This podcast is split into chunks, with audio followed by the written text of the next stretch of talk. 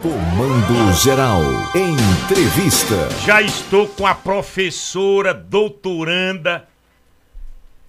Ela está fazendo seu doutorado em educação pela Universidade Nacional de Rosário.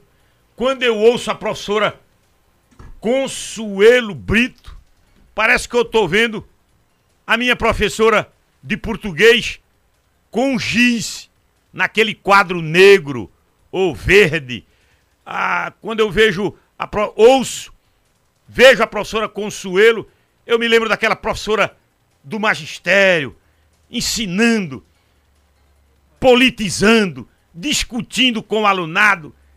Professora, o aniversário, o dia de comemoração do dia do professor é domingo, dia 15, mas a gente antecipou para esta sexta-feira e quando a gente fala do professor, da professora, que forma todas as profissões, nós estamos confortáveis ou ainda muita luta, há muito desafio para a gente superar, professora? Bom dia! Bom dia, bom dia. Obrigada pela essa apresentação linda. E você está falando e eu estou vendo a professora, o professor dando aula. E o desafio ainda é muito grande, César.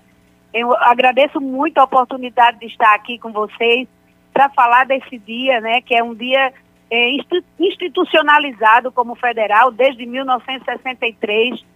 E é um dia de, de reflexão, muita reflexão, muita luta. Ainda tem muito o que fazer, César.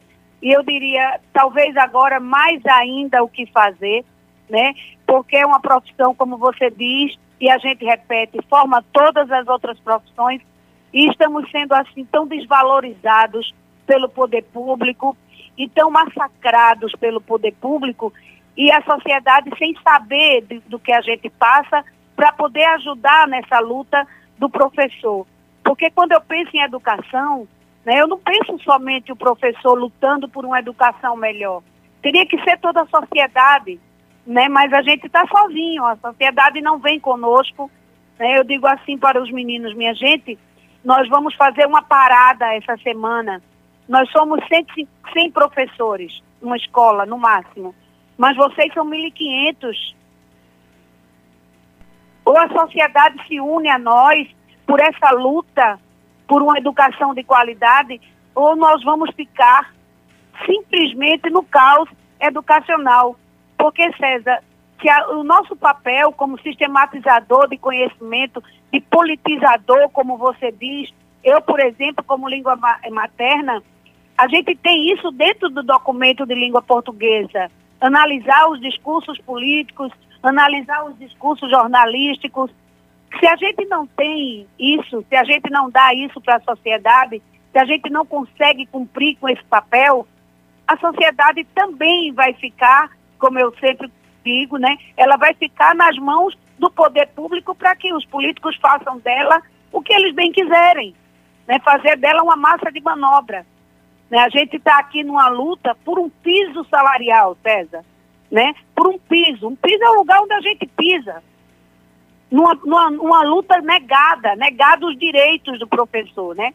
Como a gente diz assim, e quem é que vai nos ajudar? Teria que ser o governo, teria que ser o poder público, mas é justamente esse que está abandonando o professor.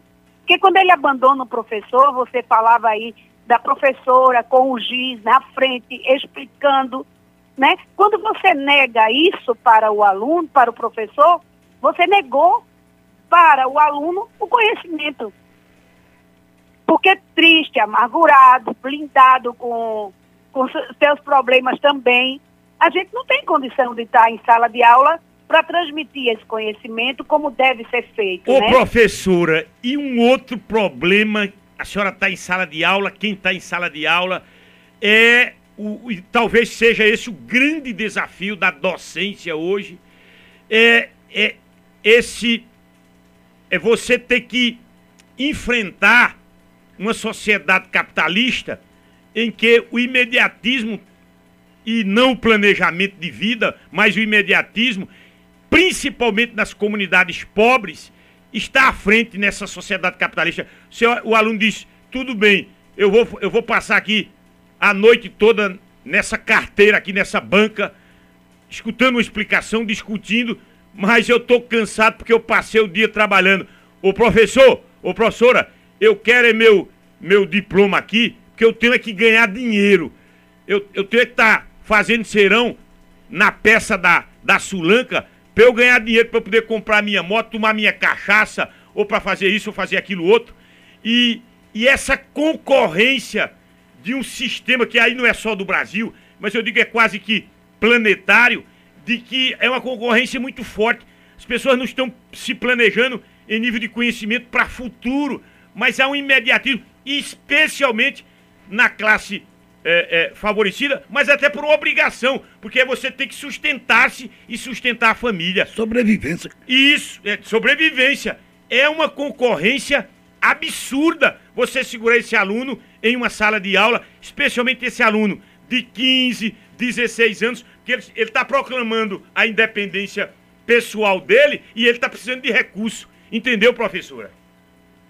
Entendi, César, entendi. É justamente esse recurso que tem que surgir imediatamente para que esse aluno não precise evadir-se da escola para trabalhar, porque o, o sustento é agora. A fome é hoje. A necessidade de pagar a luz e a água é hoje. E essa, essa verba redirecionada como uma bolsa estudantil para que o aluno permaneça na escola não é verba assistencialista, paternalismo, não é. É necessidade, porque é como você diz, professor, eu tenho que trabalhar. A gente tem dias que o aluno tem que faltar porque ele foi trabalhar na feira, né? Eu um dia ia chegando na, na escola e o aluno ia subindo comigo para aula, a gente pega as duas e dez, ele tinha trabalhado até aquele momento, desde as sete da manhã. Como é que eu posso exigir desse, desse aluno o mesmo grau de, de concentração e aprendizagem, cognição, de um aluno que acordou cedinho, tomou seu banho, teve seu café da manhã, tem suas contas pagas pelos pais, entendeu? há uma necessidade gritante, que foi perfeito o que você disse, César, de fazer essa ajuda, ajuda, socorrer a sociedade menos favorecida, para que ela não seja eternamente a, o, o, escravo do mercado de trabalho e a massa de manobra. Porque precisa. A quanto seria essa, essa bolsa, professora? Bom, eu penso de, que essa bolsa tem que ser de entre 800 a um salário mínimo para que ele possa comprar, pagar suas contas e não diga assim, ah, isso é ilusório. Não é ilusório, porque é um redirecionamento de verba. Na hora que eu mando esse, essa verba para o aluno, para que ele mantenha-se na escola, já que é obrigação por lei, ele vai comprar, ele vai pagar as contas, ele vai fazer o sistema capitalista mover. E nesse momento, esse dinheiro, essa verba volta para quem aplicou nele. Mas não, é só a, as carteiras a comida, que é a alimentação, o material que de péssima qualidade, a farda, que é só a camisa, não cabia né, alguém dar uma farda que é só a camisa e exigir um fardamento completo. Né? Você lembra que antigamente até os calçados se recebia e quer que esse sujeito vá para dentro da escola aprender igual a quem tem uma vida privilegiada. É um trabalho que precisa ser começado a partir do momento do controle de natalidade. É preciso ter esse controle de natalidade, levar para as periferias, levar as condições de, olha, quantos filhos a gente vai ter, quantos a gente pode ter e o que é que a gente vai fazer com essa cria para que ela não seja somente mais um, mais um, para ser a base do capitalismo para enriquecer quem já tem muito. Né? Isso é bem, bem sério mesmo. Professora, professora, é o seguinte, eu venho dizendo e não é de hoje. Nós temos que botar na balança uma cota considerável de culpabilidade, viu? Culpabilidade. Porque o que tem muito a nível de Estado e de União é muita hipocrisia, é muita demagogia, é o tal, é o tal do falar. Só fica só na fala e o fazer não acontece. O fazer, perfeito. Olhe, 90% professora. A senhora que é formadora do cidadão e da cidadã e meu companheiro que está aqui do meu lado tem a mesma profissão da senhora.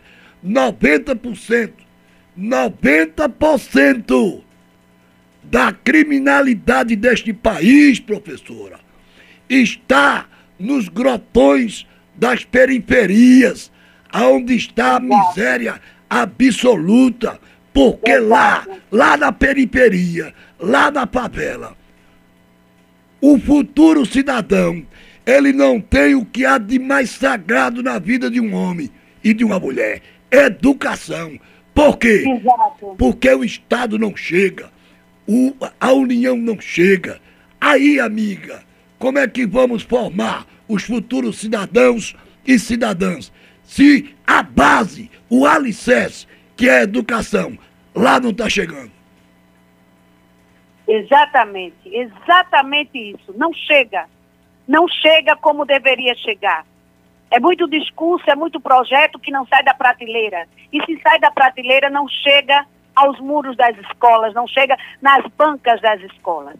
Exatamente isso. Parece que há uma vontade pública de perpetuar essa situação. Né? E essa vontade pública a gente vê claramente quando se nega ao professor uma vida digna, um salário digno. Os professores trabalham três, quatro, eh, em três, quatro escolas, os professores trabalham dois expedientes, trabalham de sete da manhã até dez da noite, para receber um, um, um salário que a gente possa pelo menos pagar as contas e não só vive-se de pagar as contas. E nega-se a quem paga a quem paga o imposto, nega-se uma educação de qualidade, quando a gente sabe que poderia ter uma excelente educação. Porque dinheiro não falta, dizem toda hora, mostram os números, mas não se aplica onde deve se aplicar. Ali no chão da escola. E ali no chão da escola precisa ser aplicada essa verba para alunos e professores para aquele estabelecimento. Se eu não vou para dentro da periferia levar uma educação de primeira qualidade, inclusive com bolsa estudantil, eu não levo ela para dentro da escola, porque ela precisa sobreviver. E quando você diz a mim assim, está ali a base que está construindo a violência, é porque o mundo vive da, da violência. Né? Parece que vive da violência, parece que a violência é, é fomentada todos os dias para que fique pior, vire o caos para quem manda aqui embaixo, para quem aqui embaixo está segurando o sistema. Porque quem está lá em cima tem suas casas muito bem protegidas, seus condomínios de luxo, e não está errado ter. Não está errado ter uma sociedade que não é igual é, economicamente. Errado está não ter uma sociedade que não tenha direitos iguais né? e que essa escola tenha condição de preparar um sujeito e dar a ele as condições de estar ali. Do café da manhã ao jantar dele, a farda, o material e o professor com qualidade no trabalho e condições de trabalho. Que hoje a gente até virou refém da educação. Né? A gente está extremamente exposto dentro de uma escola onde a violência acaba chegando ali e quem está à frente, com sem escudo, sem nada, é o professor a ser bombardeado a todo instante que bota o pé dentro da escola, inclusive quando sai dela, e a gente tem visto isso aí. A mídia tem gritado por nós, tem sido nossa parceira nesse sentido, mas o governo simplesmente fecha o olho. É melhor não ver do que fazer. Quando tem condição, e é só ele que pode fazer, não é verdade? Olhe, boa reflexão essa, hein? Muito obrigado sempre grande consuelo de tantas escolas, seja na iniciativa privada, seja na escola pública. A senhora tem um legado já muito, muito robusto na educação desse meu estado de Pernambuco. Professora Consuela Brito, muito obrigado, sempre bom ouvi-la. Obrigada a vocês, parabéns para todos os professores. Um abraço, meu povo, um cheiro grande em cada um de vocês e em todos os professores desse país. Consuelo Brito.